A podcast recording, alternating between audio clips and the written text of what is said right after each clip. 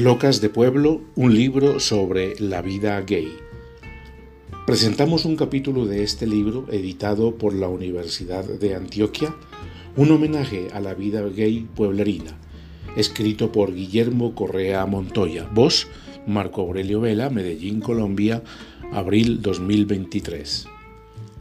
Carlitos conoció a la Caris en los años 90 cuando pasaba por el parque principal de Caldas, desfilando como si las calles fueran pasarelas.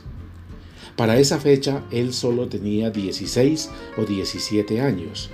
La veía caminar y con sus amigos se desternillaban de la risa, bromeando e imaginando que la loca del pueblo sería la novia de algunos de ellos. Vea que le mandaron saludos. O mire, para que se organice y forme un hogar eran algunos de los chistes que los conectaban con ella. Caris, mientras tanto, pasaba sin percibir nada. A veces le gritaban adiós y ella, con postura de reina, lanzaba besos al vacío mientras movía su brazo con desparpajo saludando. Me tenía muy estudiadas a las reinas que iban cada año a Cartagena. Entonces como yo era la reina de este pueblo, siempre pasaba como si fuera una ballenera con sonrisa postiza y boleando el brazo en un adiós eterno. En pleno apogeo del narcotráfico, ese que estaba ahí frente a los ojos de todos, pero que nadie veía, Carlos soñaba con ser uno de esos tipos rudos que revisten su virilidad con armas y que encuentran su lugar en el mundo en la idea de un respeto levantado sobre el temor de los demás. Le interesaba ser un tipo de los duros, como los llamaban, y en ese entusiasmo se había convertido en uno de los hombres de Luis Carlos Rendón, don Luis, como le decían en el pueblo, quien era un hombre vinculado a Pablo Escobar pero más decente, replicaban muchos en el municipio. Así lo presentaba el periódico El Tiempo. Hay otros hombres a los que hoy se los señala como socios directos de Pablo Escobar Gaviria. Doctor Penagos, cirujano plástico, amigo y auxiliador del capo. Doctor Serralde, accionista de una sociedad privada que administra dineros de Escobar Luis Carlos Rendón, alias Capulina y hermano de Berracol, coordinador de actividades ilegales. Carlitos empezó a trabajar para Luis Carlos en el aseo, trapeando en la finca y cuando le daban chance, haciendo cualquier tarea para el esquema de seguridad. Después se ganó un poco más la confianza y pasó a ser uno de sus hombres, a los que les encargaba tareas importantes, en su caso tareas irónicas y hasta inverosímiles. Yo tenía una duplicidad de vida que eran drogas, alcohol, tipo drogadicto de barrio, pero al mismo tiempo yo tenía unos vínculos con Luis Carlos Rendón, hermano del difunto Berracol, ellos de Envigado asociados a la mafia. Entonces yo trabajaba con ellos en seguridad, no inicialmente barriendo y trapeando. Después empecé a coger armas, a gomosear y así fue que terminé conociendo con más cercanía a la Caris, pues don Luis la llevaba a las fiestas que él hacía. Él a todos sus amigos en el mes de septiembre les hacía la fiesta del amigo. Entonces como yo estaba comenzando, tenía arma y escoba y me tocaba estar en la finca que quedaba en Caldas, haciendo aseo y cuidando que no pasara nada. Para él era muy simpático y normal llevar a Caris.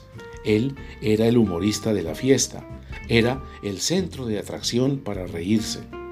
Caris se paraba, bailaba, mariqueaba. Ponían una canción de peluquería, cantaba y se movía por toda la sala.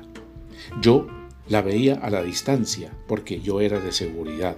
Después a ella la teníamos que llevar a la casa en la camioneta o si se iba borracha y sin tacones arrancaba en sus pantaloncitos estrechos los que están usando ahora los machomachos, que antes lo criticaban.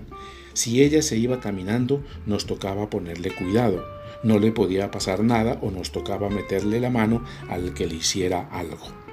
Pero ella no podía saber A ella le daba la locura y arrancaba a caminar por las calles. Había que cuidarla sin que ella supiera. La protegíamos porque era amiga del jefe. Nosotros la seguíamos sin que ella se diera cuenta para cuidarla. La cuidamos hasta que don Luis se murió como a principios de 2000 y ahí se nos terminó el camello. Caris había conocido a Luis Carlos Rendón en el bar La Fondita, ubicado en la calle 49. Ella vivía justo al lado y cuando Luis la veía pasar, la mandaba a llamar para que le alegrara la noche contándole historias y ella, haciendo gala de sus poses de diva y su astucia, logró crear una amistad con él. La invitaba a varias fiestas en su finca Las Mercedes. Allí interpretó canciones de Elenita Vargas, Juan Gabriel y otros más. Se embriagaba y se reía a montones con él y con sus invitados.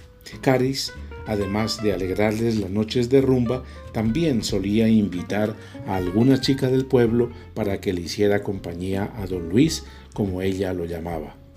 Con los años, él se convirtió en una especie de ángel guardián que la cuidaba y la hacía vivir en ese mundo de fantasías que ella siempre añoró y que tantas veces se inventó.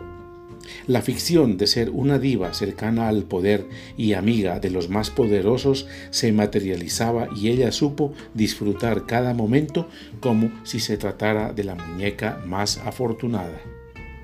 Carlitos, el joven que esperaba al lado de una trapeadora por tener un arma en sus manos y ser parte del esquema principal de seguridad, fue el encargado de la protección de Caris. A cierta distancia y sin que ella lo percibiera, él debía asegurarse de que Caris llegara sana y salva a su casa y como ella era difícil de acostar, le tocaba esperar a que recorriera bares tomando licor, hablando con amigos y formando alguno que otro show nocturno, hasta que al fin se entraba ebria a su casa. Sin duda, no era la tarea más esperada de Carlitos, pero al menos este servicio le hacía ganar la confianza del jefe, y aunque no le gustaba mucho el asunto, tampoco le parecía nada del otro mundo, así que durante un buen tiempo su virilidad estuvo al servicio de cuidar a la más loca de todas. La Margarita, como la bautizó Luis Carlos. Ellos eran muy amigos porque don Luis iba mucho a la fondita, entonces, ahí en el folclore y en la conversación la molestaba. ¿Qué hubo, mija? Está muy bonita. Ella lo hacía reír y fueron creando vínculos de amistad y obviamente el que era amigo de don Luis había que protegerlo. Hacíamos hasta inteligencia para cuidarla. Yo perdí muchas noches cuidando a esa loca sin que ella se enterara de mi existencia. A principios del 2000, Luis Carlos Rendón perdió la vida en un accidente de tránsito y con su partida, Caris se sintió desolada. Después de ese suceso no volvería a tener amigos con ese poder económico, y si bien ella supo sostenerse en el tiempo y reinventar sus oficios y formas de rebuscarse la vida, para ella ese tiempo fue inmejorable.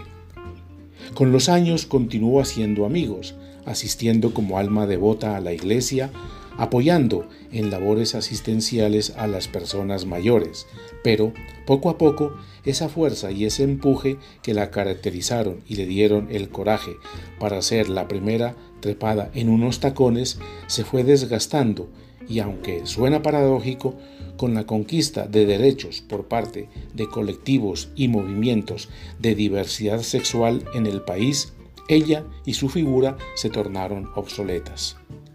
Sus consideraciones sobre el mundo y sus apuestas de ser ella misma, pese a todo, se volvieron políticamente incorrectas. Pero, como ella dice, aún sigue siendo la Caris, ahora convertida en señora y dando menos lidia que antes. Le toca rebuscarse el dinero para sobrevivir. Por fortuna, durante la alcaldía de Mónica Raigosa, 2012-2015, logró ser beneficiaria de un apartamento de interés social en el que vive actualmente con sus tres perros y con algún oportunista de turno que busca acompañarla, casi siempre más interesado en el techo gratis que en complacer a la dueña. Pese a los vaivenes de su vida, Caris sigue montada en sus tacones que domina como nadie.